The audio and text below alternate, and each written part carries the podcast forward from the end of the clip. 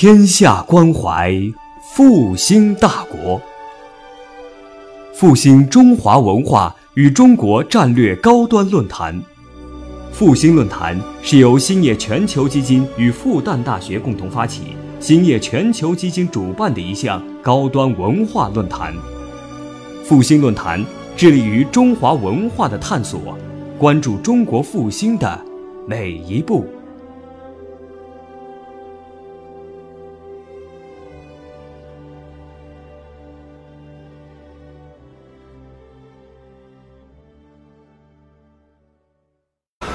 非常荣幸啊，能够有这样一个机会到这个静安书友会跟大家做这样一个交流。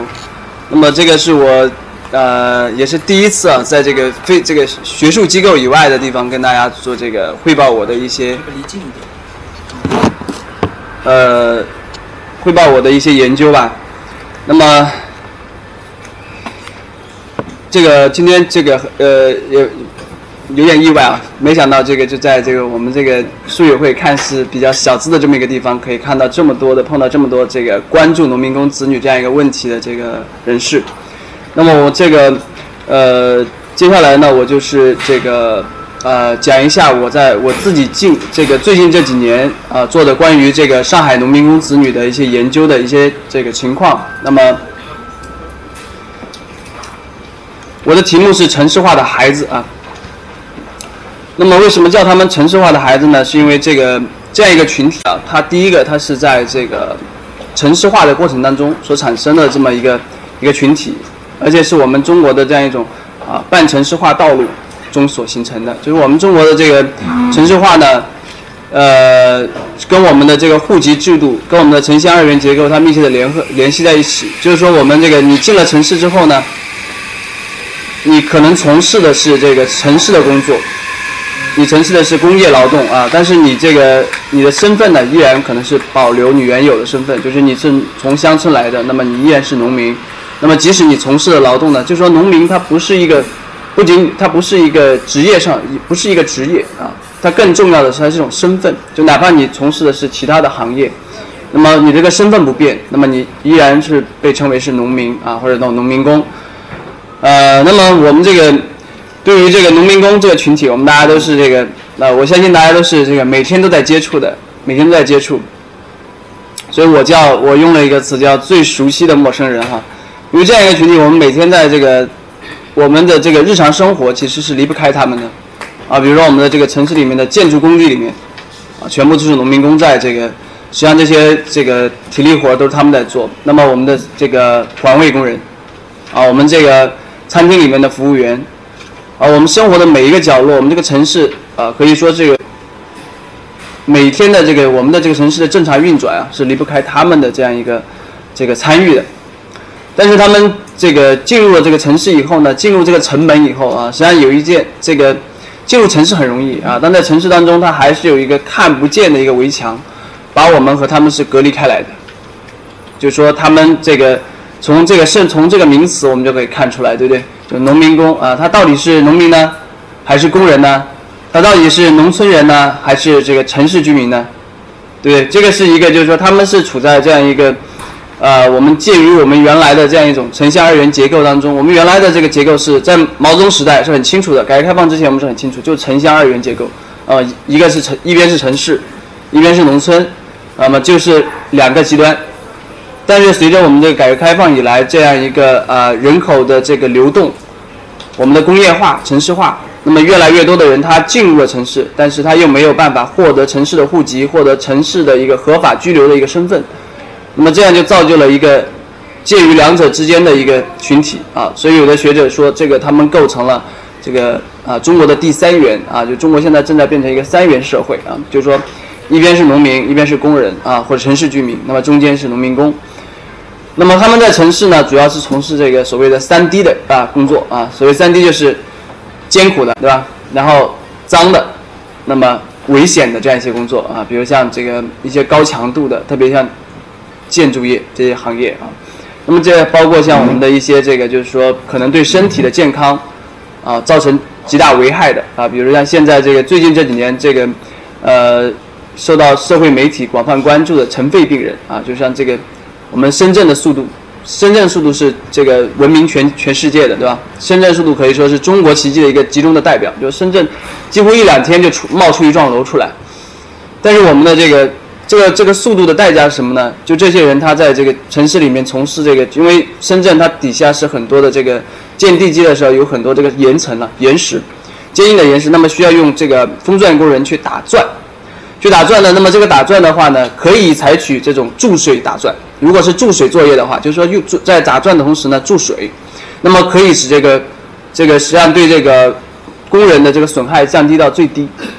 但是没，但是在深圳所有的风钻工人他是没有注水作业的，为什么呢？因为我们需要速度。因为你注水作业的话，第一个增加成本，第二个它延长工期，所以我们为了追求这个速度。这个我们最后就是放弃了对这些人的劳动保护，所以在毛泽东时代的时候呢，我们那些从事这个煤矿啊这样一些特特殊工种的这工人，他可能要三十年才会成费，三十年、四十年到晚年的时候才会得成费，而且他在这个过程当中，这个因为他有劳动保护，而且呢也会有定期的工人疗养，所以他的这个患病的过程呢是很漫长的。啊，所以也会有人得尘肺病，但是我们现在的这个整个中国的这个 GDP 的增长这样一种速度。他要求的是一种，具这个不惜代价、不惜健康啊、不惜这个成本的这样一种增长。所以我们的这些封钻工人，很多农民工，他在这个进这个进入这个行业之后，差不多呃，这个最快的是三个月，最漫长这这比较长的也就是五年三五年，他就会染上尘肺。而尘肺是一个什么概念呢？是一个不可逆转的一个一个一个对身体的一种摧残，就是他没有办法修复的。那么这些人基本上就只有回家等死。就他回到家里面之后，这个是没有几乎绝大多数的这个风症这个尘肺病人，他是没有办法重新恢复健康的。那么这个这种，所以这些对我们来说，对我们这个我们的这个，不管是我们的这个啊，我觉得农民工的问题，就它不仅仅是涉及到呃说我们这个啊和谐社会啊，我们增长啊，或或者说我们这个社会公平，它实际上是呃涉及到的。也不仅仅是我们的这个经济层面或者社会融合的层面，它实际上是涉及到我们整个中国的一个发展的一个道路，或者我们的一个发展的一个模式，或者涉及到我们这个社会最基本的一个正义和伦理。就我们这个，我们这个社会当中是不是啊，可以另外一些人的，就我们的这个繁荣啊，是不是一定要以另外一些人的这个伤害，对他们的甚至是一些致致命的伤害？对他们的歧视或者不公平为代价，那么如果说这样的一个代价，它可以给我们带来一个总体福利的增长，就是说我们整个社会可能是我们现在已经取得了全球的经济总量第二名的这样一个啊很骄人的一个成绩的同时，但是我们同时也这个是一大一大批的这样一个一一个非常庞大的一个造就了一个非常庞大的受到歧视、受到侵害的一个群体。所以我们现在就是说，这个呃，可能我们有的时候去，可能有的时候我们如果去呃，这个我们的这个呃，很多在日常生活当中，可能有的人他会觉得说，哎，这个农民工他进入城市之后，好像使我们这个城市更加拥挤啊，然后这个犯罪率是不是提高了，对不对？那么他们来了之后，是不是社会不稳定因素啊？但是我们也另外可以做一个设想，就是说我们如果有一天的话，农民工从我们的城市啊，这个是打引号的哈，因为我们一直以来我们的整个的。这个思维啊，就是他们是不属于我们当中的，对不对？啊，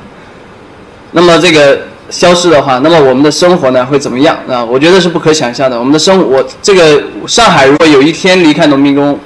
我们的这个城市要崩溃的，马上你的门口会堆满垃圾，会臭气熏天，你这个城市是没办法运转的，你出去也没有人这个为你提供服务，对吧？你很多服务是享受不到的。所以我们这个呃，那么。这个跟农民工呃农民工子女这个问题呢，就是跟农民工是紧密结合在一起，因为只有有农民工，那么才有农民工子女这样一个群体了，对不对？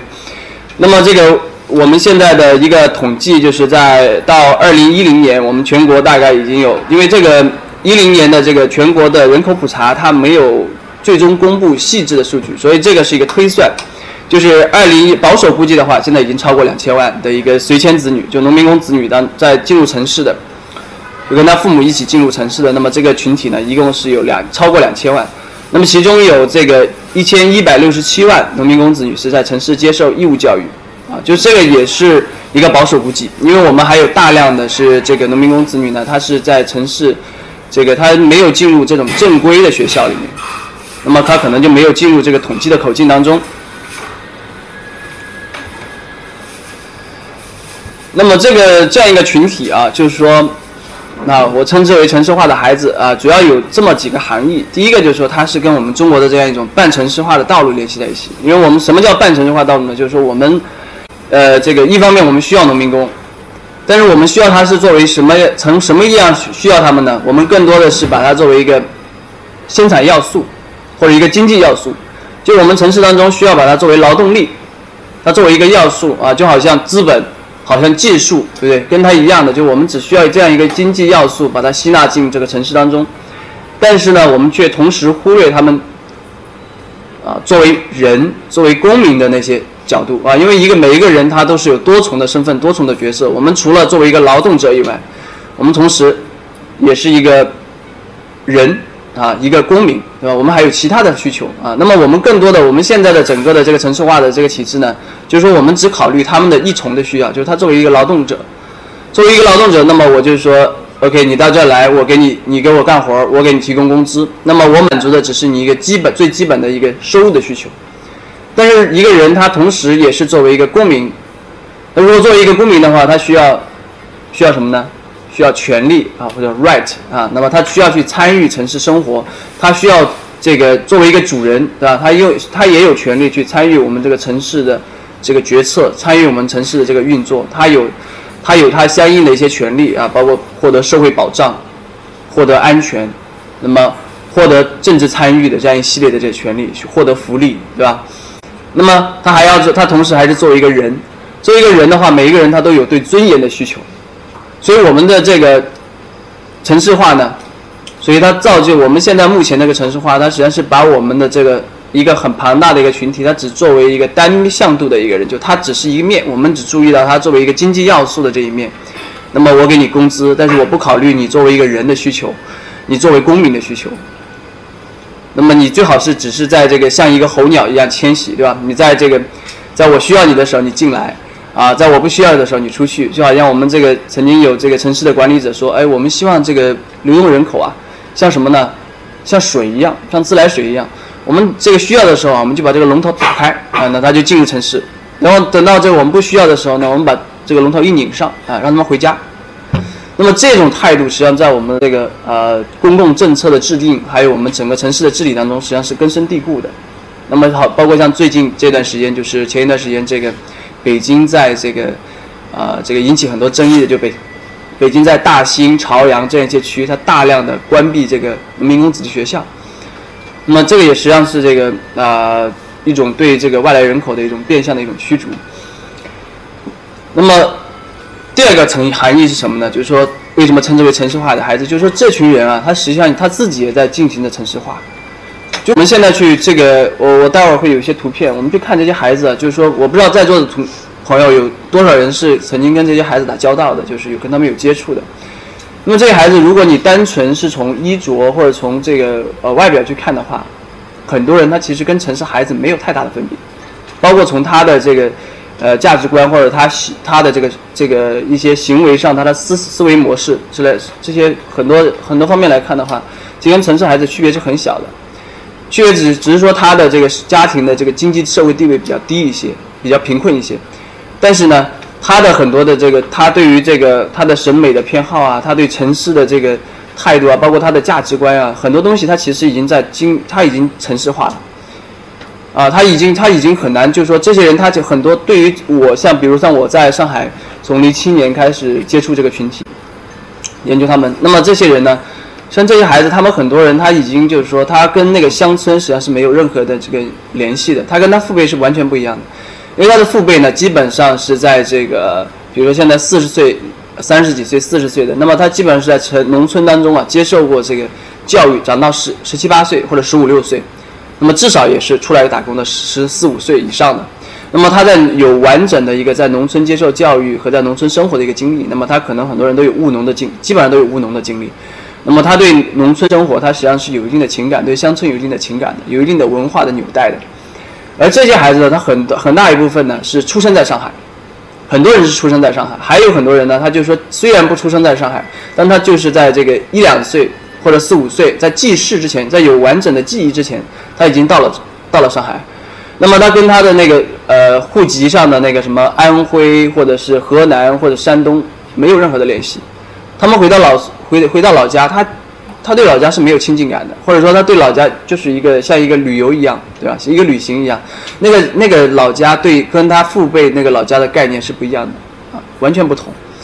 所以这群孩子，我们可以说他是一个基本上可以说他本身已经在进行这个城市化，啊，而且他在很多方面跟我们城市的孩子其实是很接近的。那么我们可以做一个初步的判断，就是说他们基本上是一个回不去的一代。就这群人，你是不可能将来你说啊，我们不需要你的时候，你可以回去吧？不可能的啊！他没有务农经历，从来没干过农活，他对那个乡村的乡村他也没有生活过，他在乡对乡村也没有什么这个深厚的情感，所以这些人他一定是待在上海。那么有一些相关的统计数据也支持这些结论。那么有有这个呃全国的这个团中央曾经做过一些调查，那么发现这个就是年龄段分年龄段的话呢。基本上，这个现在在二十几岁以下的，基本上百分之六十几的人啊，都是一定要留在城市的啊。这个估计可能还是保守的。那么像这些城市化的孩子，就是农民工子女这个群体的话，可能会更高，因为他调查的是新生代农民工。新生代农民工的话呢，他很多人他还是在乡村里面长大的，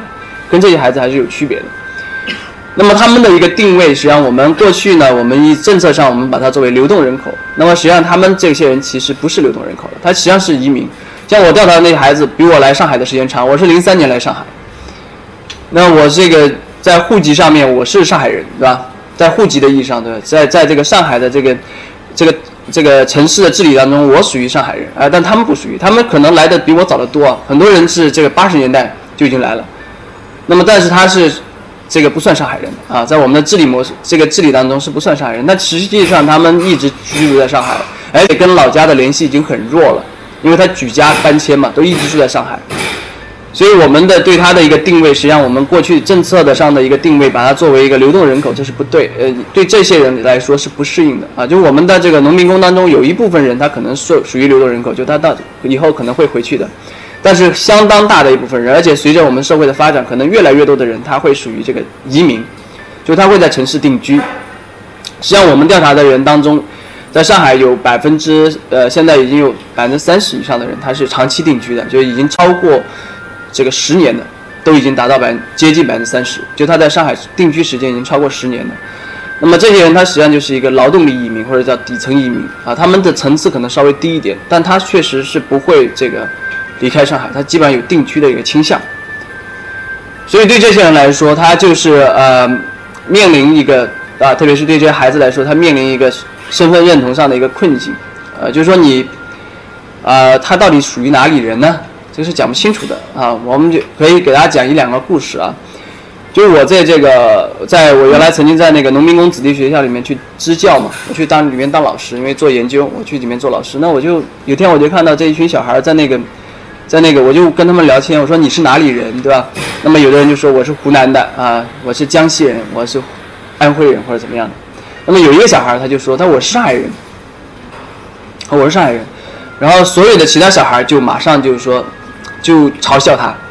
然后就说：“你这个老师他撒谎啊，他哪是什么上海人？他老家是什么？是黑龙江的，是吧？”哎，就是，然后这个就是一种，啊，这个，然后这个小孩马上就脸红了嘛，对吧？那么我们在这个调查当中，我们发现啊，就这些农民工子女，你要他去，你说问他是哪里人，他基本上要么就会说到他的原籍。要么呢就会说我是外地人，我是外地人，就就回答说我是外地人的比例很高的，但是没很几乎没有人会当众当着你的面他说我是这个我是上海人，这个是因为他有一个群体的压力了，就是说一方面他们内部的这些人他也会认为你这个不是上海人啊，因为你们确实有一些的，然后我们的外界呢实际上也在给他一些压力，就是说你当你说为你是啊外呃比如你说你是一个安徽的农民工子女，他说他是上海人的时候。可能很多人会觉得，哎，你的小孩是不是忘本呢？哎，有这样的一种，比如像我们这个曾经有这个农民工子女，这个有这个社社会组织，一个很有名的社会组织，它这个叫做九千嘛，志愿者服务社。那么他带着一些孩子去回到农村去巡演，一群上海的农民工子女去农村巡演。那么这些孩子呢，当他说他是上海人的时候，那么这些不光是其他的人会怎么样，那就是说这个志愿者也觉得，哎，他们是不是忘记了他们的根还在农村啊？但实际上他们的根已经不在农村了，啊，他的根实际上是在上海。对于他们来说，农村已经失去了一种作为家园意义上的这样一种意义的一个存在了。所以对这些人来说呢，他们就经常会面临一个，就是说，哎，我不知道我是谁啊，对吧？所以他用一个我是外地人，我是外地人，外地人不是一个身份认同，因为外地人只是说我不是，他实际上是一个否定意义上的一个词汇，对吧？我不是本地人嘛，实际上他说的潜台词就是我不是本地人，但是外地人多了，对吧？广东的、山东的，他们之间是一个，那全国各地的，那甚至外国的，对吧？他们之间有什么存在一个什么共同的东西吗？没有，对吧？不存在一个共同的纽带性的东西。那么我们接下来介绍一下这些农民工子女在上海的一个基本的一个生存状况。这个是呃，这张图片是我在一个呃上海的一个，这个是我们复旦附近的一个一个聚集区里头，它有一个叫夜市路。那么这些人呢，基本上是，呃，这里的居民基本上是在复旦周边这个从事这个黑暗料理啊，黑暗料理就是这个小摊小贩对吧？一到晚上就出来了对吧？然后再卖点什么这个煎饼啊。这个炒河粉啊之类的，他们基基本这像这家里面，他们就做肉夹馍的啊。那这小孩，他们家里面有三，他们家有三口小孩，有三个小孩啊。这是最小的儿子，这是二女儿啊。这个这两个呢是这个是复旦的志愿者啊，是我的一个学生，我们的一个本科生。那个呢是一个来交换的访问学生，一个美国学生来这边就是做他们的家访，因为我们当时复旦有很多的学生到他们家里面去，到这些农民工子女家里面去为他们提供这个这个家教，那免费的家教服务。那么这这个这个是他的一个家里的这个家实际上是一个棚户的这样一个概念，因为它呃很多都是它不是什么砖混结构的这种房子，它就是一个就木头搭起来的。那么这个是原来的这个复旦周边的原来的农村的农民啊，他这个因为他的征地嘛，征地被复旦征过去之后，这些农民呢他就这个洗脚上岸了啊，就开始到复旦做点后勤里面做点什么事事情。然后他的这个，他们就在自己原来的一小块这个没有也三角地里面，他们就盖了很多的这个私房，盖了，然后把它割成很多间，然后一每间房子大概是，呃六到八个平方这样一个面积，然后租给这个外地人啊，租给租给这些农民工，那么大概月租金大概三四百块钱，那么这个比他们来比这个我们正儿八经的这个租赁市场的房子要便宜很多了，但是这个设施是非常差，条件非常差的，没有什么这个洗手间，也没有什么那个。啊，这个就是这个垃圾到处倒的，然后它的这个这个这个聚居区的这个尽头就是一个垃圾的填埋场，所以它是这个环境非常差的。那么这个在这个家里面，在那个在我所调查农民工子女当中，还算是比较好的。你看布置的还算是有点这个温馨感的吧？这小这些剪纸都是小孩自己剪的啊，他们自己剪出来的布置家里面，啊，然后是双层的这个木床啊。然后这个是这是一个家庭，然后呢，他家里面算条件好一点的，因为他家里面有饭桌、有书桌，还有一个就是饭桌兼可以做书书书桌的。然后另外的一个家里面更更加差，条件会更差一点。你看这个里面是一个有一个电视，然后在小家里面他是没有桌子的，吃饭都不用桌子的，就是就是这个蹲着吃的。那么他这个这个小孩呢做做作业，这是我当时在农民工子学校教的一个学生。那么他的是在这个他是趴在那个床上写作业。趴然后他母亲就在这边呢，他这个家里面就是这个房子就是很多多功能的一个房子了，啊，然后他母亲在这个地方做饭哈，那么就是家里面是非常拥挤的，非常拥挤，条件非常差。那么这个是外景啊，这个这个是一个小一个小巷子通进去，然后就是他们的一个农民工的一个聚居区。那么这里面是基本上大概有那有两千多人的一个聚居的一个规模啊，两千多人的一个规模。那么这个里面一到这个下雨的话就会。特别的这个，就会特别就就需要穿套鞋的，就是你不穿雨靴的话，你是没办法进去的。那个泥特别深，啊，然后他也没有公共厕所，必须跑到那个这个小区外面的一条马路上有一个公厕去上上厕所。所以你你说这这些人他你说他这个有随地大小便的习惯，也是情有可原的，因为他要跑到那个公厕里面去的话，特别是冬天，你根本是不太现实的，太冷啊，下雪的话你怎么办？所以这对他们这个生存的环境是非常的这个恶劣的啊。那么基本上呢，这个，但是呢，这个我们也不要就认为他这个小区里面就是没有秩序的。实际上，他这个小区，我觉得很大程度上有点像我们那个，其实就是一个村庄，就是把我们农村的一个村庄搬过来一样。实际上，它有这个呃，实际上它有很多保留了我们村庄里面那些守望相助的一些东西。呃，比如说这家里面，他们每家因为特别小嘛，然后每家每户互相都这个联系很紧密，联系蛮紧密，比如说他们都是要共同的去跟城管做斗争的呢，啊，大家是战友啊，一个这个这个这个战线当中的战友，然后呢，这个呃面临的处境也很相似，然后他们这个也这个这个房子也没有什么太大的隔离性啊，就是防君这个防君子不防小人的啊，那个。这个大家每家每户做什么，大家都知道啊，整个小区都知道。你家里炒了什么菜，大家都知道。所以他们经常会有些这个，大家也会互相帮助。然后很多都是老乡关系，然后亲友关系。然后他们这个，所以有的时候像我们，比如说我们的志愿者到某一家里面来，来教来来教课，然后别的家的小孩马上也会跑过来，啊，说我们小孩哪个作业不会做什么的啊，所以他这个。所以他的这个小区虽然破败，但是我们也不能把它等同于，就是说他是一个什么这种啊流窜作案的人混在里头啊，缺乏秩序。像这个地方是有秩序的，并不是像我们想象的说这个地方秩序很糟糕，会有什么。这地方虽然说条件很差，但是你也不用担心被抢劫啊。这个他有他社会，他有他自己的一个秩序在里头的。那么接着来讲一下他们的这个家庭教育。家庭教育呢，就是说，在这样一个地方里面，那么我们可以知道，他们的父辈的这个呃社会经济地位它是比较低的。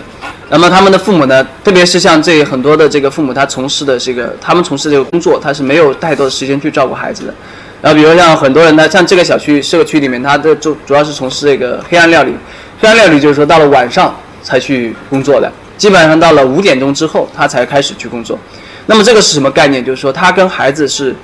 不太见面的，因为孩子是早上出去了嘛，早上出去了之后，然后到了晚上四点多三呃这个下午四点多钟开始放学，回到家里面，回到家里面父母就出去了，父母要去去去摆摊呢，然后去这个去去这个做这个卖盒饭啊什么之类的，那么跟他们的时间正好是错过来的，所以这些小孩他在这个这个这个父母第一个是父母之间的这个亲子之间的一个交流啊是很少的。那么第二个呢，就是说这个父母的受教育的程度是比较低的，受教育程度比较低呢。那么现在对他们来说，就是说我们现在的这个教育啊，特别像上海这样的教育，我们可以看到这个，我们上前一段时间我刚好跟这个上海的一些这个中小学校长交流，他们说呢，这个他说这个上海的孩子，这个他说有的是重点中学的嘛，他说我们这个孩子一遍就教的会的，不是我们教的好啊，是家长教的好。对这个两遍三遍才能教得会的，哎，那说明是我们做了点工作。现在越来越多，对上海这样的一个城市来讲啊，特别是我们现在讲素质教育，素质教育当然好啊，但它有一点跟过去的这个我们的应试教育是有一点很大一个区别，就是我们过去的应试教育呢，主要是依赖谁呢？依赖老师。啊，像我这一辈，我我的这个，我上了学之后，我父母就从来没管过我的教育，是吧？不用管我的教育啊，他们的是他们这个文化程度跟我的后面的这个学业成绩相关度是很低的。我的这个我只要能考进重点中学，那么我的教育基本我的成绩是跟我的什么跟我的智力和我的勤奋程度成正比，那么跟你老师的水平成正比，对吧？但是现在的这个教育不一样，现在我们的整个的这个素质教育它是一个全方位的一个教育。就是说，你的这个成绩跟不光是跟你的重点中学有关系，跟你的你能不能进重点中学，可能跟你父辈就很大关系，跟你的父母的文化程度很大是正相关的。那么这个很多研究都发现这一点，因为我们素质教育之后，那么跟原来的这个传统的这个教育，它的一个相大的相比的话，它需要更多的人力资本的投资，就你要投入更多的钱。素质是怎么样形成的？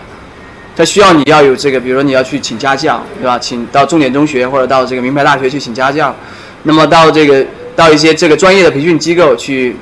学音乐啊，去学英语啊，或者什么样的？那么这样的话，对于这个中下的底层的这个群体，它是不利的，因为他是没有办法去负担这样一个高额的这个人力资本的投资的。那么在这样的一个家庭当中成成长的这些农民工子女呢，就更他的这种劣势就更加明显啊。第一个，他父母没时间管他；第二个，就是他父母这个想要管他的学业，心有余力不足，因为他们的文化程度很低了。那么，所以我们可以看到，就是说，这个两种，这个就是我讲的，一一方面，我们看到他们跟中国所有的父母是一样的，他们也是望子成龙的。所有的这个，我们去采访所有的家长，所有的农民工子女，呃，农民工，他对他的孩子的这个教育的预期啊是非常高的，都很高的。就是说，大多数人他都希望说，我孩子要上大学，啊，他我哪怕再苦再累，我要让他上大学，啊，因为我就要让他摆脱我的这种。状况，那么不要不希望他再重复我的这个人生轨迹，都希望让他上大学，甚至有说哎上上硕士、上博士嘛，嗯？但是另外一方面，他们也就是说大多数的这个家庭，他也承认就是有一种我们中国讲的啊，我这叫龙生龙法则，就是我们中国一句俗话叫龙生龙，凤生凤，老鼠生儿打地洞。这一点他们的这个父辈是很清楚的，就是我们去跟那些父母去谈的时候，有的时候很多父母他就会跟我们讲，孩子不在的时候，他们会跟我讲，他说我们这个，他说熊老师啊，我这个我是跟你说这个说实话，他说我们小孩儿，他真要考上大学，这个是很难的。他说我现在当着他面，我是一定跟他说你要考大学，我鼓励他，但是我自己心里很清楚，但是我这个现在我们这个，我们这一片儿两千多号人。我们这小片里面就是说，这小孩啊上了这个正规本科大本科的二本以上的这个学校的，就他是凤毛麟角，就根本没几个人。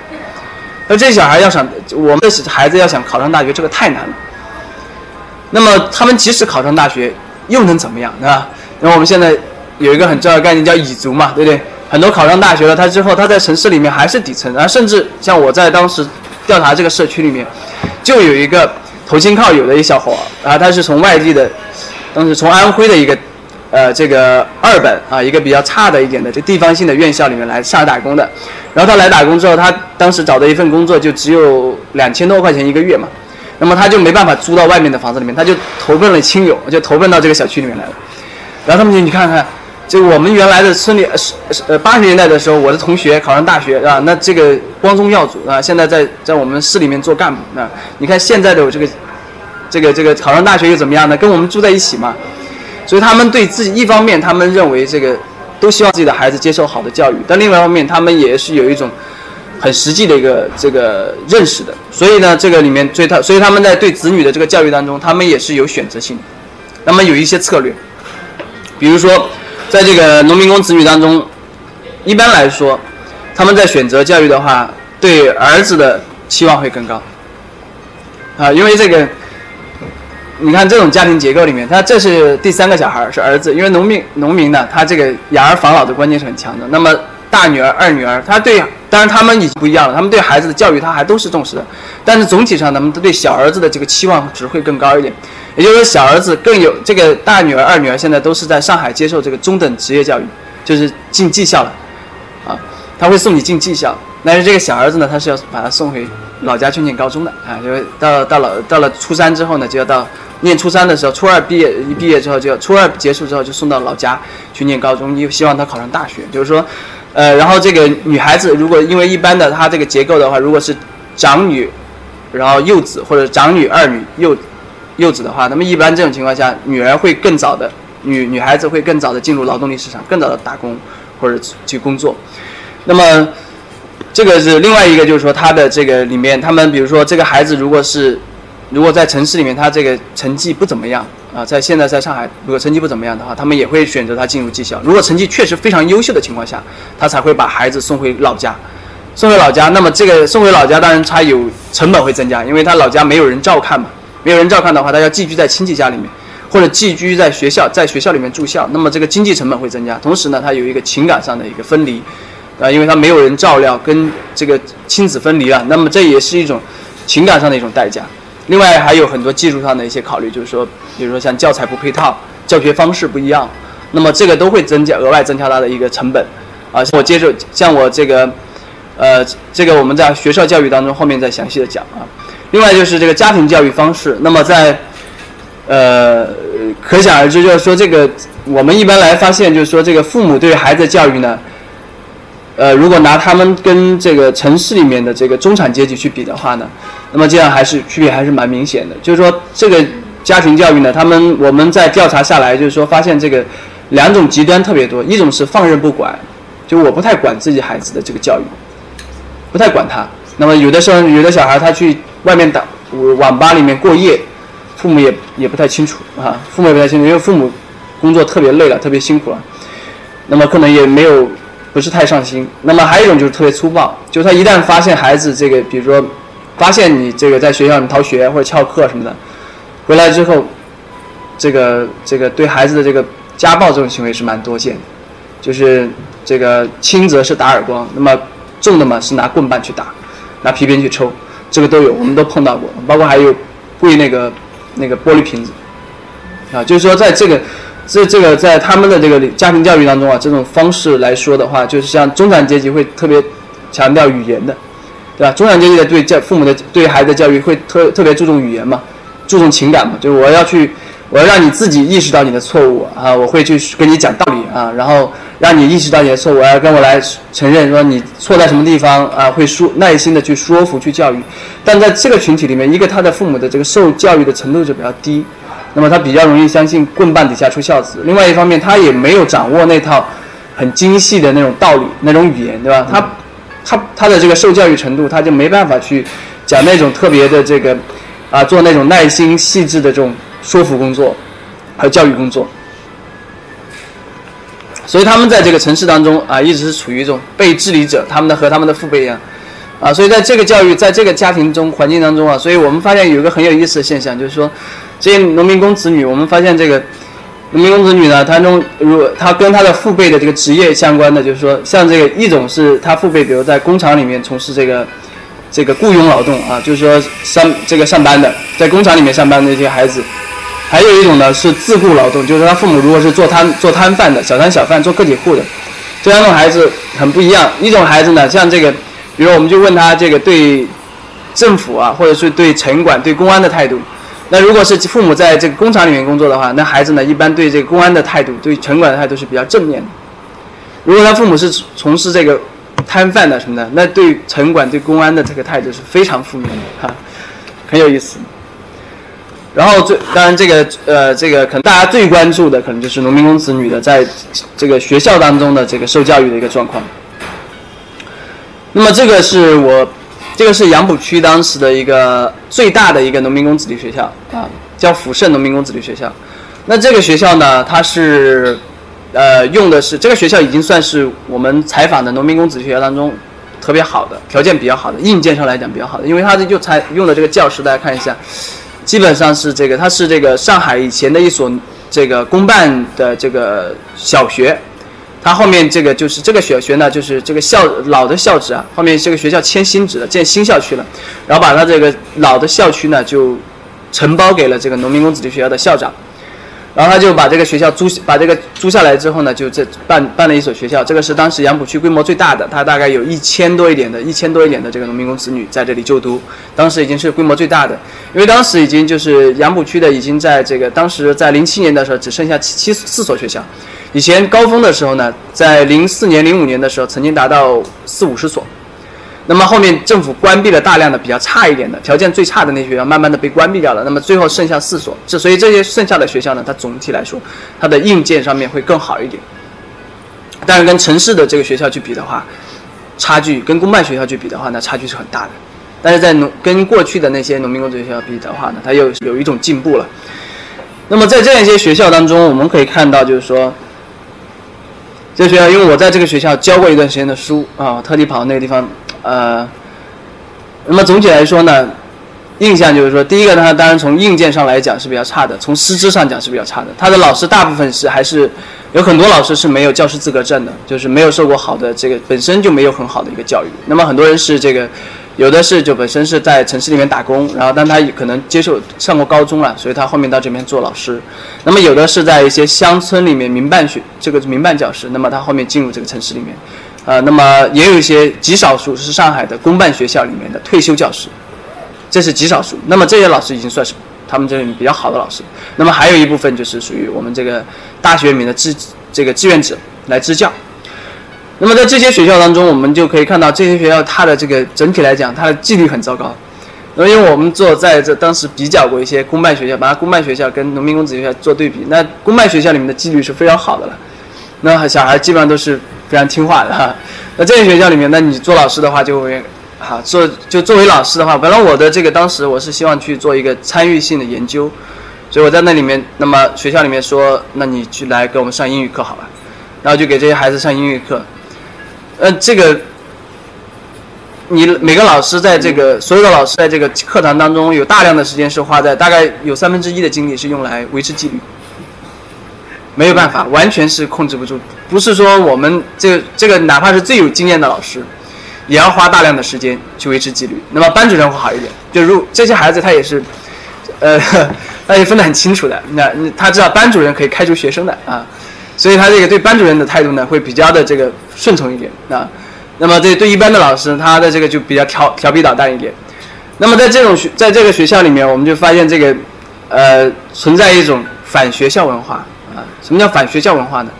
就这些孩孩子啊，他通常会认为，学校所传授的这些知识大多是无用的，没有用。他觉得，哎，我上我学不学也没什么太大区别。特别是这个在低年级不明显，你如果看五年级以下，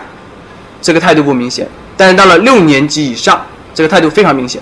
就六年级以上，然后呢，初初中三年级，就是毕业班这种情绪特别严重啊，特别是初中三年级的学生。初中三年级的学生，他对这个对学校的这种态度是非常的悲观，然后非这个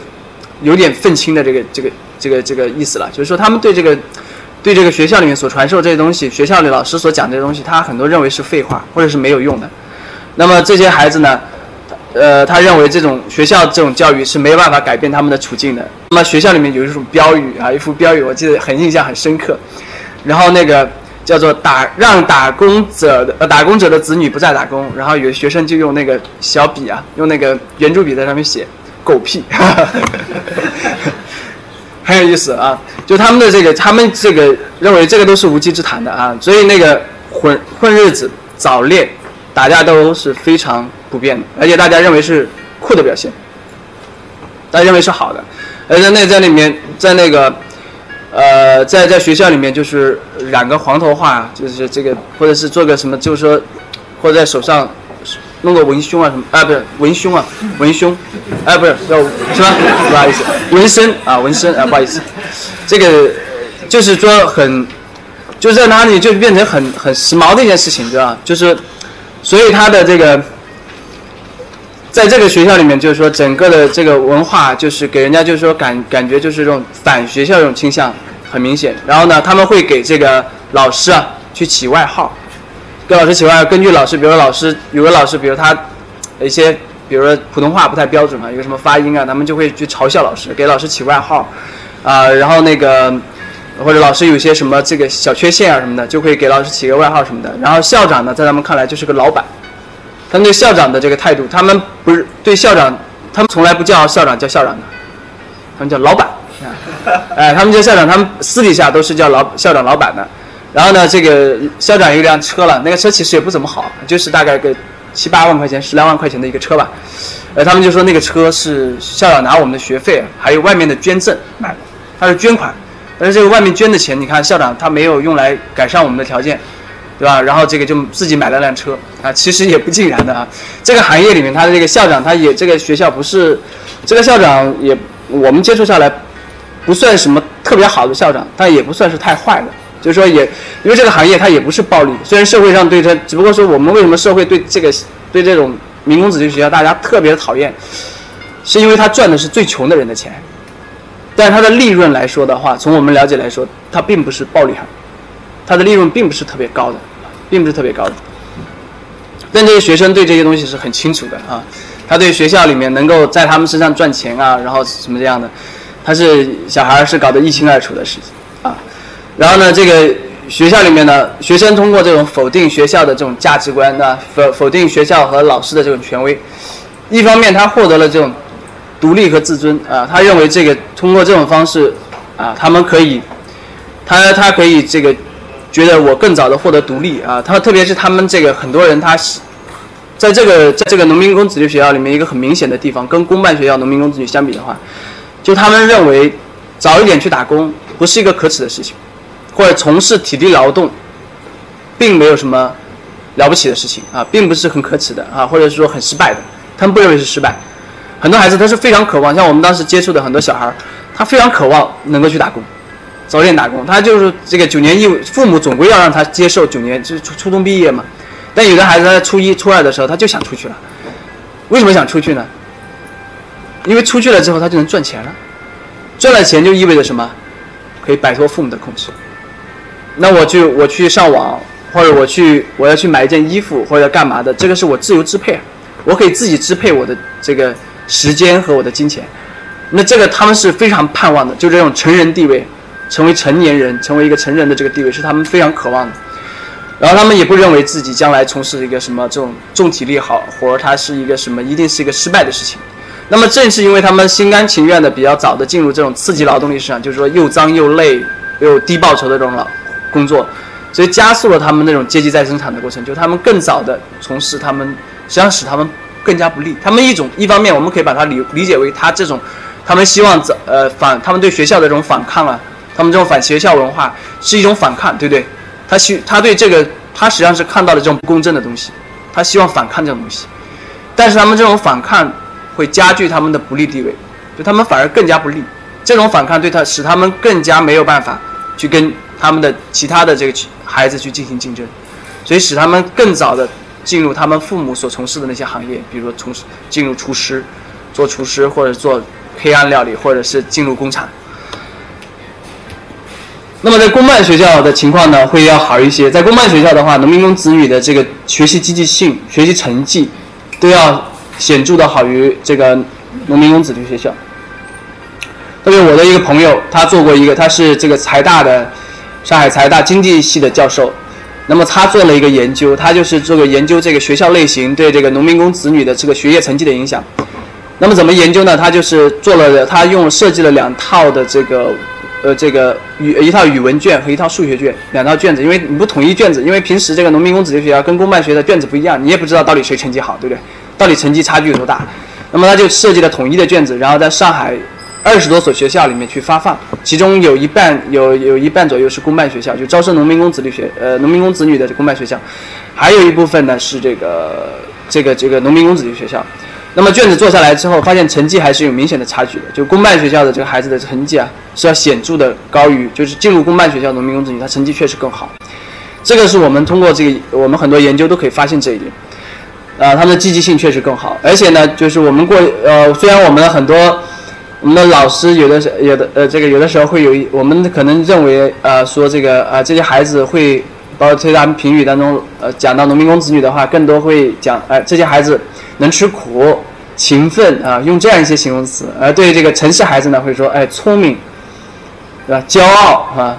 这个调皮啊，这样一些词的。那这个潜台词，当然他认为说，哎，实际上是城里孩子更聪明，对不对？但实际上我们去看的话，在公办学校里面啊，这个农民工子女的话，在初一、初二的话，像我当时研究的一个公办学校，他们班当时年级当中有五个班嘛，年级当中有五个班，那么这个农民工子女他是一个单独的一个班。他们这个班呢，大概在这个五个班当中，一般是排在二和三，就在初一、初二的时候是第二名和第三名的样子，他并不差的。但是到了初三之后就倒数第一，到初三就倒数第一。为什么倒数？到初三就倒数第一？因为到初三之后，他就发现了一个现实的一个一个这个这个一个门槛，或者说天花板。就他发现，我到了初三之后，我不能在上海参加中考了。那我要成绩干嘛呢？我在努力有什么用呢？所以到了初，所以在他们这个当中，他就发现，在自己的这个上升的渠道当中有一个天花板在挡住了这个一个向上流动的一个空间，所以他们到了这个初三之后就开始不太爱学习了。这个到初三之后就很像那个农民工子弟学校里面的孩子，嗯，因为他发现自己再努力也没有用嘛。那么而且这个学校里面他因为他有的初，因为他们也可以在上加上海参加中考的。他们可以在上海参加中考，但是那个中考是一个这个单列的一个中考，就是说他不能参加，不能进入高中的，只能在上海进入三校啊。所谓的三校就是中专、职校、技校，他可以进入这些学校，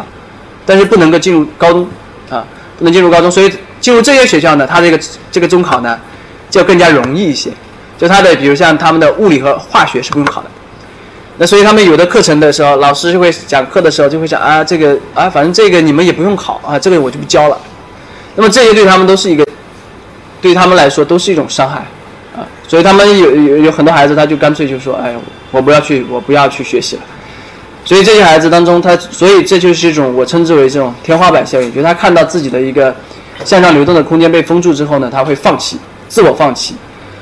主动的放弃学业上的努力，那么我称之为这个制度性的自我放弃啊。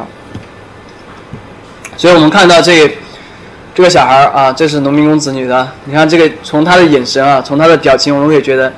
他的智商肯定不亚于我们在座的任何一个一位，对吧？肯定不比我们上海的孩子智商低，对吧？这么明亮的眼睛，对吧？这么你看这个这一看就是个小滑头，对不对？童年都一样的。这个农民工子女啊，他在这个，呃，我们不要认为他们，也不要认为他们生活日常生活就是惨兮兮的。实际上，这个小孩他这个大这个，特别是这个小学阶段的孩子，他也是无忧无虑的。呃，甚至某种程度上讲，他比上海的孩子过得更开心，因为他学业负担非常轻，作业基本上他他们放学比较早，不管在公办学校，在农民工子弟学校，啊，因为这个在农民工子弟学校的话呢，他这个希望你早点早点回家嘛，你早点回家，那么减少，因为对农民工子弟学校来说，最重要的是什么呢？安全和卫生，不要出事儿。那你早点回家，那就不会在学校出事儿嘛，对吧？就在减少在学校出事的可能性，想早点回家。公办学校里面，他们放学也会比较早。因为放学比较早之后呢，那就回家里面他又无事可干啊，作业一点点做完了之后就没事可做了，那么就在外面到处玩吧。我们城市的孩子那作业负担是比较重的，学业负担更重一点，而且可能周末也没办法休息啊。可能像我像我的小外甥啊，在上海的，那这个周末都是这个排得满满的日程啊，比我还忙啊。这个所以他们这个童年呢也是蛮蛮蛮好玩的啊，也是又无忧无虑的，但是呢。到了他们初三的时候，他们就会不一样了啊！这是他们自己农民工子女办的一份，他们自己办的，在那个毕马威的一个资助下，他们办了一个杂一个报纸，他们农民工子女的一个自己的一个报纸，就是有一个九千的这个志愿者的一个服务社，他们是专门为这个农民工子女提供这个艺术教育，就为报他有个合唱团，然后教他们乐器，为了也为他们提供这种课外辅导，然后这种兴趣班。然后他们自己在这个就是在这个呃这个外企的一个资助下面，他们自己这个这个报纸的运营全部是农民工子女做的，从编辑、从主编、编辑、作者一条龙全部是农民工子女，全部是他们自己这群孩子自己。然后那这里面就是有一个孩子他自己写的一篇文章，叫《带着希望出发》，写给和我一样不能参加中考的朋友们。啊，他的这个这篇文章是比较。啊，比较看起来比较嗯乐观一点，但虽然有一些挫败感在里面。那么另外后面后面我们呃这个还有一篇文章，是农民工子女他写的一篇文章，那那个文章就那个直接去批判呃那个那文章也很有意思，就是那个农民工子女去批判那个我们的这个户籍制度和我们的中考制度哈，就他们这个中考，他们对于这个就是他们到了初三之后就开始出现一个分水岭，就是他们感觉到前途的一个迷茫，不知道该怎么办，不知道该怎么办。因为他如果是选择在上海念中学的话呢，呃，念这个念这个三校的话，中专、技校、职校，那么这些学校呢，他在上海的这个口碑是比较低的，说实话，社会评价不高嘛。然后他们很多孩子，他因为他成绩本身是比较好的，他会觉得到了上海，到了学校之后，他说那些上海的孩子成绩什么样子啊？跟我差远了，对吧？我比他高，起码要高一百多分啊。为什么我跟他在一个班？那为什么我就不能够进入中这个中学啊？不能考高中？他会有很强的挫败感，然后这些学校里面，在这个一直还有专业上的限制，比如上海本地小孩喜欢念的专业，比如跟这个空培养空勤的空姐的，啊，比如说一些这个艺术设计的一些专业，他们就不能念的。那么一开始最最初向他们开放的几个专业很有意思，一个是那个烹饪，一个是这个这个酒店管理，还有一个叫数控机床。这个学这三个专业，你看跟他父母从事的工作是不是很像？厨师对不对？这个酒店里面的服务员啊，然后这个车间里面的工人对吧？所以说我们这个，那么对于他们这，那么如果他想回到老老家去念高中呢，那么就前面讲到的，他要家里面投入的成本比较大，对不对？要投入更多的钱，呃，然后那个，呃，然后呢，这个教材还是不配套的。教学方式也不一样。那回到老家之后，当时我碰到了一个孩子，就是他在上海念完这个初三之后，他回老家想进当当地县里面的重点中学，那怎么进得了呢？考不进去的啊！回到老老家之后，那个老师班主任就跟他说：“说你这孩子在上海学的，回来肯定考不上的。那怎么办呢？你给我五千块钱，我帮你找个人帮你代考，代考进去的。”但是进去之后，他后面又不适应，在家老家待了一年之后，他又回到上海。啊，那么还有一个，还有一个选择，那么就是早点出来打工了，早点工作。那么还有，甚至还有一些人，他就可能成为街头混混啊。那么这这也是有一定的比例的，有些孩子他就是后面因为也没找到合适的工作，他们也不愿意从事跟父母一样的工作。那么这个当然他比例不会太高啊，但是也有一部分。啊，这是富士康的女工啊，流水线上的眼神，我们可以对比一下这个眼神和这个眼神，对吧？你看这个眼神是都有灵气的眼神，对不对？然后我们再去看这个眼神，神情呆滞。啊，这个是在这个建筑工人啊，在高高的销售架上面。那我们的这个，我们的将来的这些农民工子女，他们是不是这是不是他们的宿命，或者他们愿不愿意接受这样的宿命？这可能是我们需要考虑的问题。接着讲，我在那个。呃，零八年的时候做的一个调查啊，有其中有一些数据给大家讲一下，啊，有有有意思，挑有意思的一点东西给大家讲一下，就是农民工子女他的一个价值取向啊，就是学校的一种差异。那我比较了一下，就是说农民工子弟学校的这个孩子，公办学校的农民工子女，还有上海本地的儿童，上海本地的孩子，就是公办学校里面。那么我们用一些这个话让他来判断，比如说这个。金钱是万能的，有钱能使鬼推磨。那如果你选一的话，是代表啊，一应该是代表这个坚决的这个，呃，坚呃我我呃完全赞同啊，一表示完全赞同。那么二的话呢，就表示赞同；三的话呢，表示部分赞同；四的话呢，表示反对；五的话呢，表示坚决反对。让他打分让他挑嘛，让他画勾，然后这个。画勾出来之后，我们就发现很有意思。大家看，因为大家最后我们可以算它的平均分嘛，就平均的一个值。那我们可以看到主流价值观，比如说他对有些问题他是坚决反对的或坚决赞同的，对吧？比如如所有人都是平等的，没有高低贵贱之分，那么这个我们主流价值观都是支持这个东西的，对吧？那么比如说这个人人都是人人平均是最公平的，那么要大家要穷大家一起穷，要富大家一起富啊。那么这样一些。词还有像这个各各家各扫门前雪，对吧？哪管他人瓦上霜啊？还有说这个，比如说像这个，知识可以改变命运啊？还有这个政府是为有钱有势的人服务的。那么这样一些，我们用这些词，这样一些命题，然后让他来判断，那么我们可以看到的一些价值取向。那么我们最后具体的分值我们不说了。那么我们可以看到一些规律性的东西，很有意思啊。就这十四个命题当中，我们可以看到城市孩子有十一项。它同官方的价值观是最接近的，跟我们的主流宣主流价值观，我们所公开宣扬的那些价值观是最接近的。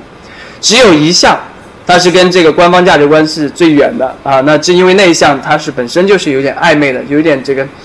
啊不太好说的那么一一个一句话。那么公办学校里农民工子女呢，有三项同官方价值观当中最为接近，而农民工子弟学校的孩子呢，他不但没有一项跟这个我们的主流价值观相近，而且有九项跟。官方的价值观它是相距最远的，就大多数问题上面它都是相距最远的，所以我们可以看到，就是说实际上在这个公办，就是说这个在公办进入公办学校之后啊，它确实有助于他就是接受那套主流的价值观，呃，接受主流价值，他他比较容易接受，就是他跟主流价值观会更加接近，但是我们也不要夸大他们之间的差距，他们总体上的倾向还是一致的，就是说这个，只不过说这个。我们比如说，我们官方价值观、主流价值观所公开倡导的那些东西，城市的孩子呢，他支持的力度会更加，他更加坚决的支持，啊，那农民工子女他也不会反对，只是说他支持的力度会弱一点，而这个官方所公开反对的那些东西呢，城市的孩子他会坚最坚决的反对，但农民工子女呢，他也会反对，啊，但他反对的强度没那么大，这总体的倾向是一样的。那这个我们可以看到，在这个啊公办学校里面，那当然这个它的这个价值灌输这套系统啊，要更加的这个系统一些啊。它价值观就是说更加，比如说在公办学校里面，我们看到所有的老师，这个公办学校里面老师啊，他是家访的，他每个孩子他家里面他会走一趟的，要去。但是在农民工子弟学校基本上没有这种东西，而且公办学校里面很重视什么呢？很注重成绩。很注重成绩，它会造成一个什么东西呢？如果要注重成绩的话，我不但要控制你的身体，控制你的活动，我还要控制你的思想，对不对？我要影响你的思想，我要让你主动的认为学习是好的，所以我要把我的那套价值观要灌输给你，你才能够主动的去学习，爱学习。在农民工子弟学校里面，我们前讲过，它最重要的是什么？安全，不要出事儿啊！我就把这孩子管在这个学校里面，你们不要去打架，不要到社会上去闹事儿，不要闯祸就可以了。所以他的这个对学业不是很重视的。公办学校、农民工子弟学校，那么孩子，你要去看他的期末考试成绩，分数老高老高的，全是那个，全是很多都是班里面那个孩子都是成绩差的一塌糊涂，但是分数很高。那考试因为老师把这个答案写在下面，你抄一抄，因为这个成绩不好的话，这个老呃家长要闹的。假如说，因为成绩怎么不行啊？那像我们当时有志愿者去那个志愿者去那个农民工子弟学校去做支教嘛，去教他们。教之后，这个志愿者教的那是尽心尽职的，那教的非常认真，非常这个花了很多心血。然后考试呢也是正儿八经的考试，然后最后考出来成绩，最好的五六十分，最差的二三十分。然后家长非常生气，你看家长吵到学校去，你看这个怎么教的，对不对？那大学生怎么教的？现在孩子上个学期还九十多分，这学期变成了五十多分啊。然后这个学校学校校长就找了志愿者说：“你们这个不行啊，对吧？”后面我们这个学校这个一开始的时候，这个学校很欢迎我们志愿者的，后面呢就不太欢迎志愿者了。他说：“你这个志愿者这个搞得我们这个招生都招不到了，对？”所以他的这个在公办学校里面，他的这个整个的这个，不管是他的这个啊，因为他有专门的，就是说他的这个呃，不管是他的这个教学方式也好，他比较，比如他在教学这个整个教学当中，呃，会强调学生自己的这个自主性啊。包括会强调学生的纪律性啊，会要求学生自己要，比如说他们的学校里面贴的很多那个标语都是学生自己的话，不是名人名言，啊，就是班里面你孩子自己写的话，老师觉得比较好，他可能就挂上去了，对吧？那么他的整个的这套价值灌输系统是比较系统化的，那包括他的思想政治教育，那么比较的注重对学生的这种情感性的交流，而在农民工子弟学校这些方面呢就比较粗糙一点啊。那我们再来看这个。他们进入同一个学校之后，是不是有助于他们社会融合？啊，哎，是不是这个他进入这个公办学校之后啊，他就比较他更加好，更能够更好的融入我们城市社会？那么发现没有那么简单，不是那么简单的。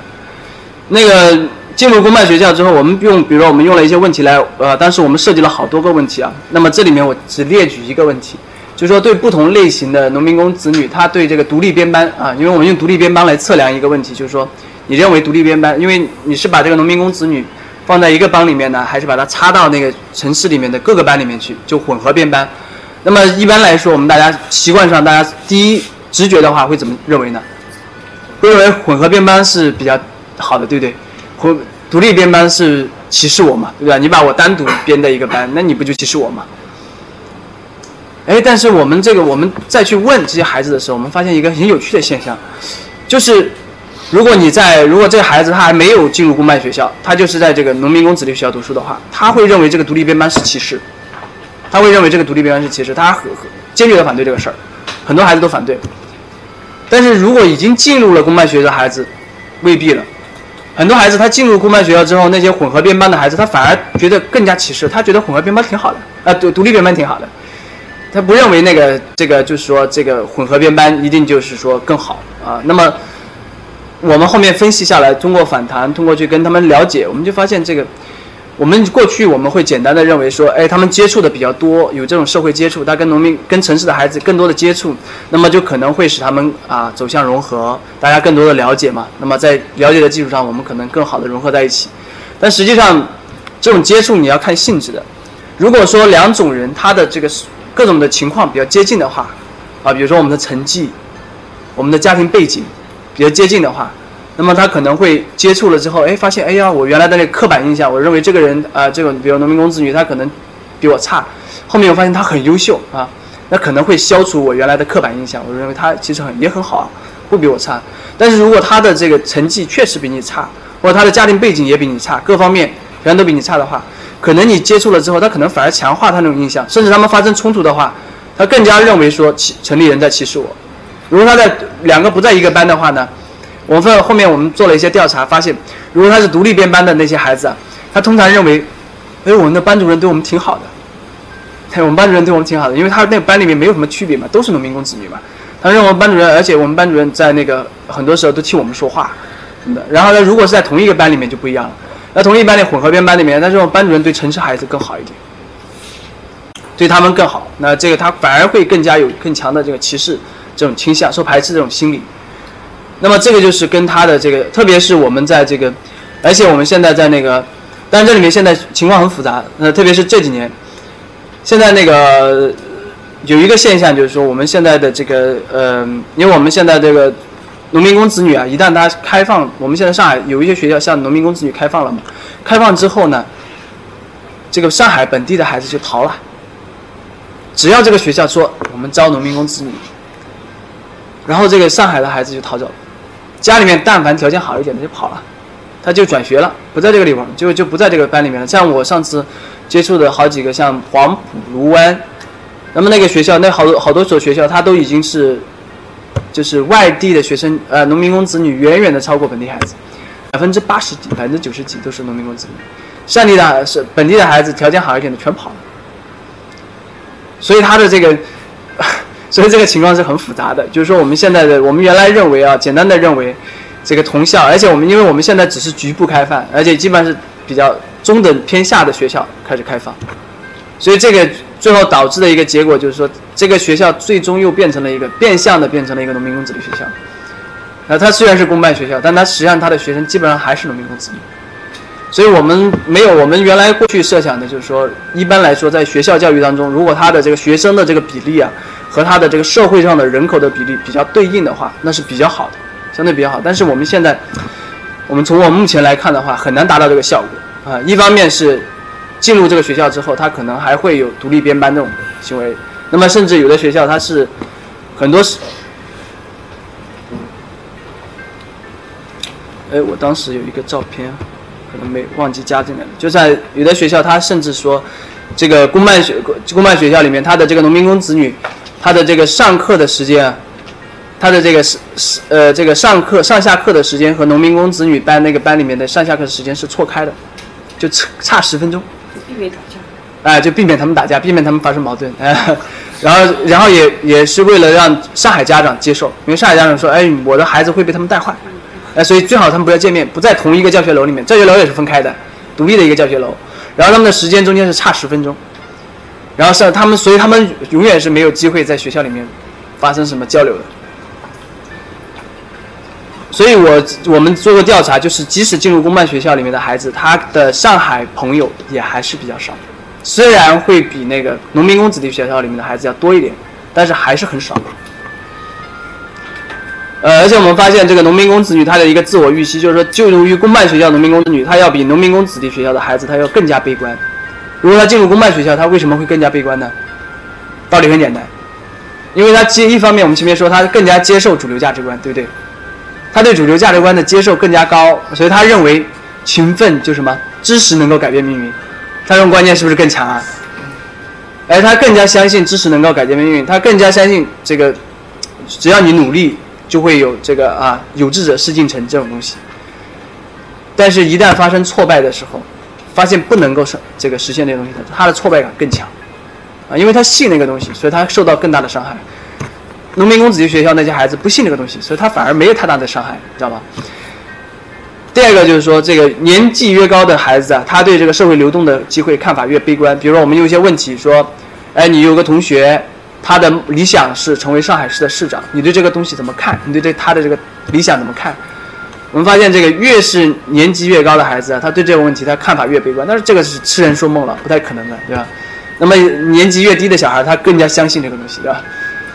那么第三个就是说，本地孩子他对社会流动的上海儿童，他对社会流动的看法要乐观得多。他们这个更加相信这个，比如说有志者事竟成，啊，知识改变命运这些东西，他更加相信。那么最后就是说讲一下我的一些政策性的建议啊，就是说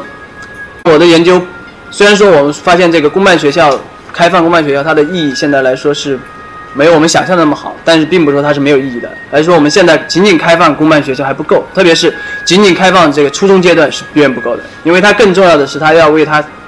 要提供一个上升的一个通道，那么初中这个通道是远远不够的。那么这个通道对于这个，就是说对于农民工子女来说，他哪怕窄一点，但是你至少要给他一条路。我们现在是不给他这条路，不给他这条路，那么这个从不管是从正义上来讲，还是从社会稳定的角度，不管你从哪个角度讲，都是说不通的。那么具体的一些建议啊，比如说我们现在认为，我个人认为，就是说现在农民工子女融入城市，它最大的一个障碍就在于他初中毕业后的一个出路问题啊。这可能是最重要的问题。我们现在对他们的一个教育吸纳，他必须要突破一个九年义务教育的这样一个框架，啊，向初中后去延伸，就是他初中毕业后怎么办？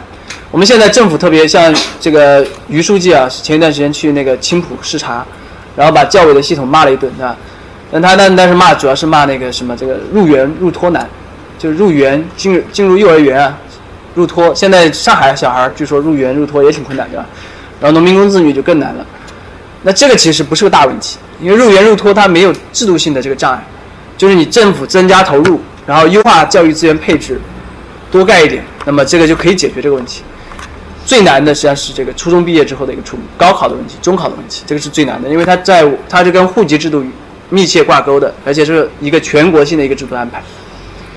那么我们现在第一个，当然我们要，我觉得职业技术教育还是很重要的，需要办好。我们现在的职业教育技术这个教育是办得太差，口碑太低，而且确实没办法为他提供一个好的出路。那么这当然我们现在的这个也跟我们长期以来我们中国社会里面。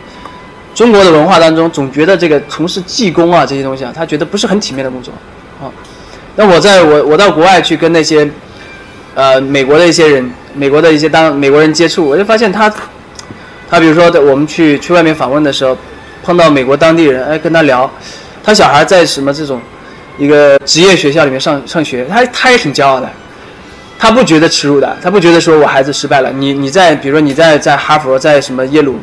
那他说他孩子在什么社区大学里面，或者在一个什么职业学校里面，他也不觉得什么特别失败，没有什么太，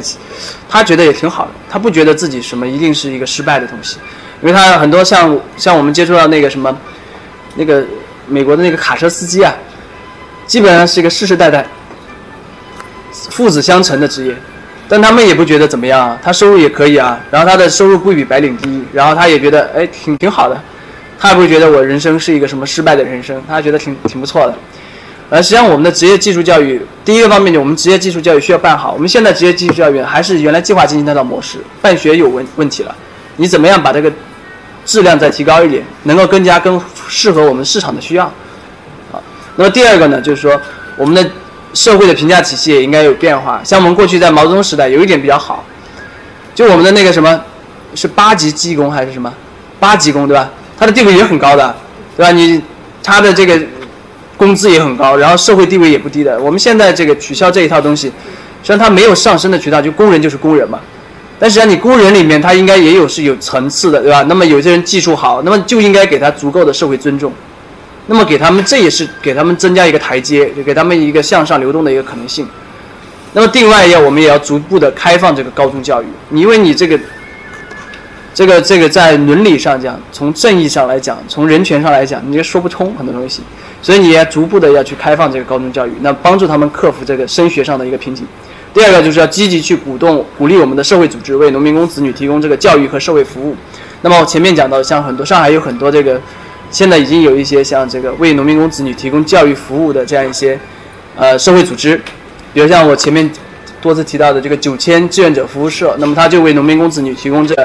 啊，艺术教育，比如说像音乐，啊，这个乐器啊，合唱啊，还有这个他们的一课外辅导。那么还有像这个热爱家园志愿者服务社，那么还有这个乐群啊，还有这样很多的这个，还有包括老外也建立了什么牵手上海，这样一些帮助农民工子女的这样一些组织，还包括企业成立的一些组织，像这个啊，这个南都基金会，那都是为农民工子女提供这个教育。这个这个服务的，那么这些组织呢，它的一个特点就是什么？它比政府来说，它可以提供更加个性化的，人家更加贴近他们需要的这些服务。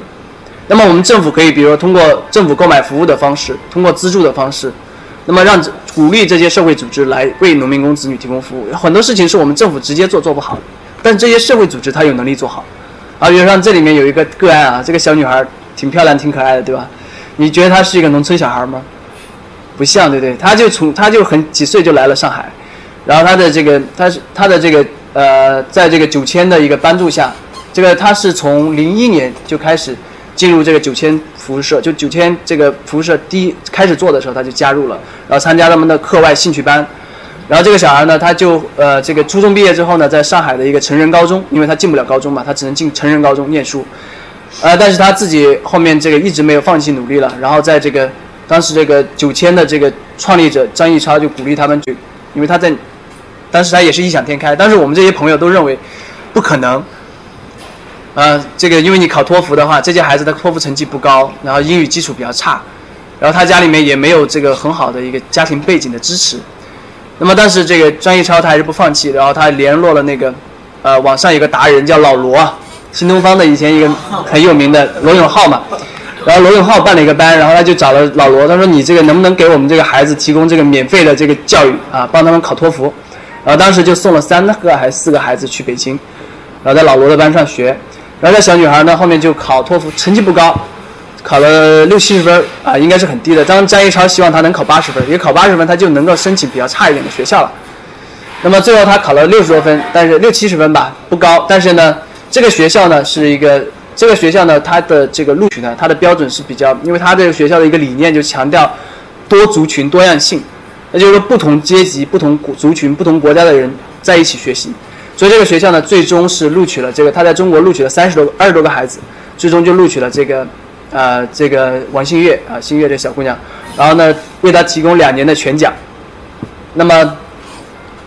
去加拿大学习这个本科的这个预这个预科了。所以这个是，当然这个是很难的一个事情。现在他们这个班里面有好几个孩子，包括他自己的弟弟，还有其他的几个孩子，都在罗永浩班上去学这个托福去了。但是这个，呃，怎么讲呢？就是说，是一个提供一个希望吧。我觉得是提供一个希望给他们。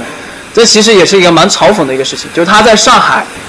没办法考大学，但是他能够到国外去拿一个 offer。所以我们觉得也是，其实也是挺心酸的一件事情。当然这个。我也我们也很难对这个事情抱太多的希望，因为毕竟他这个幸运儿，就是能够像他这样去国外拿到全奖去念书的，这种概率其实是很低的。那即使即使这些孩子有这个付出很大的一个努力，但也未必有这么好的一个机会。嗯，但是不管怎样，我觉得就是说，做总归比总归比不做好啊。改变一个人的命运，就改变一个人的命运，对吧？那么第第三个啊，当然就说我们这个。我们的一些组织啊，应该要加强对他们的关怀了，对吧？那么第四个，我觉得是特别重要的，就是说我们的社区和学校应该成为一个主要的平台，去为农民工子女的社会融合提供支持。因为现在的这些 NGO 啊，他办的一个机构的话，他吸引到的全部是农民工子女，所以他在 NGO 当中，他所这些社会组织，他吸引到的也还是农民工子女，他所以他接触到的还是农民工子女这个群体，他不会接触到城市孩子，在这些组织当中接触不到城市孩子。所以我们如果要促进他跟城市孩子的一个交流的话，一个交往的话，可能还是要以学校，啊，以公办学校，然后以社区，比如我们现在有社区有很多资源都闲置的呀，比如说像社区的图书馆、社区活动中心，包括我们的一些体育设施，这些设施能不能够向这些农民工子女去开放？那么他如果向他们开放的话呢，那么他在这里面他就可以跟上海本地人有更多的交往。啊，跟本地的同龄人，跟这些孩子有更多的交往，这可能对他们，对于他们增进他们的了解，可能是更加有益的。啊，否则的话，他们在城市当中，他们永远是被特殊化的。就我们去关心他的话，实际上我们是把他作为一个弱者，把他作为一个弱者，但实际上他们不是弱者，他们只是处在一个不利位置上的人，他只是一个不利位置，就是处于一个不利位置上的一个人。就说如果把我放到那个位置上面去，我也是一样的。把在座的各位，把你放在那个位置上，一个没有上海户籍的人，如果你取消你的上海户口，你跟他的处境可能是相似的。他并不是一个真我们一般意义上的一个弱者，他的智力、他的才干，或者他的上进心，可能丝毫不亚于我们每一个人。所以我觉得这个是我们啊，今天有这么多的朋友能够来一起来，我们来分享我们的一些体会，我觉得非常高兴。那欢迎大家提出批评指正，谢谢大家。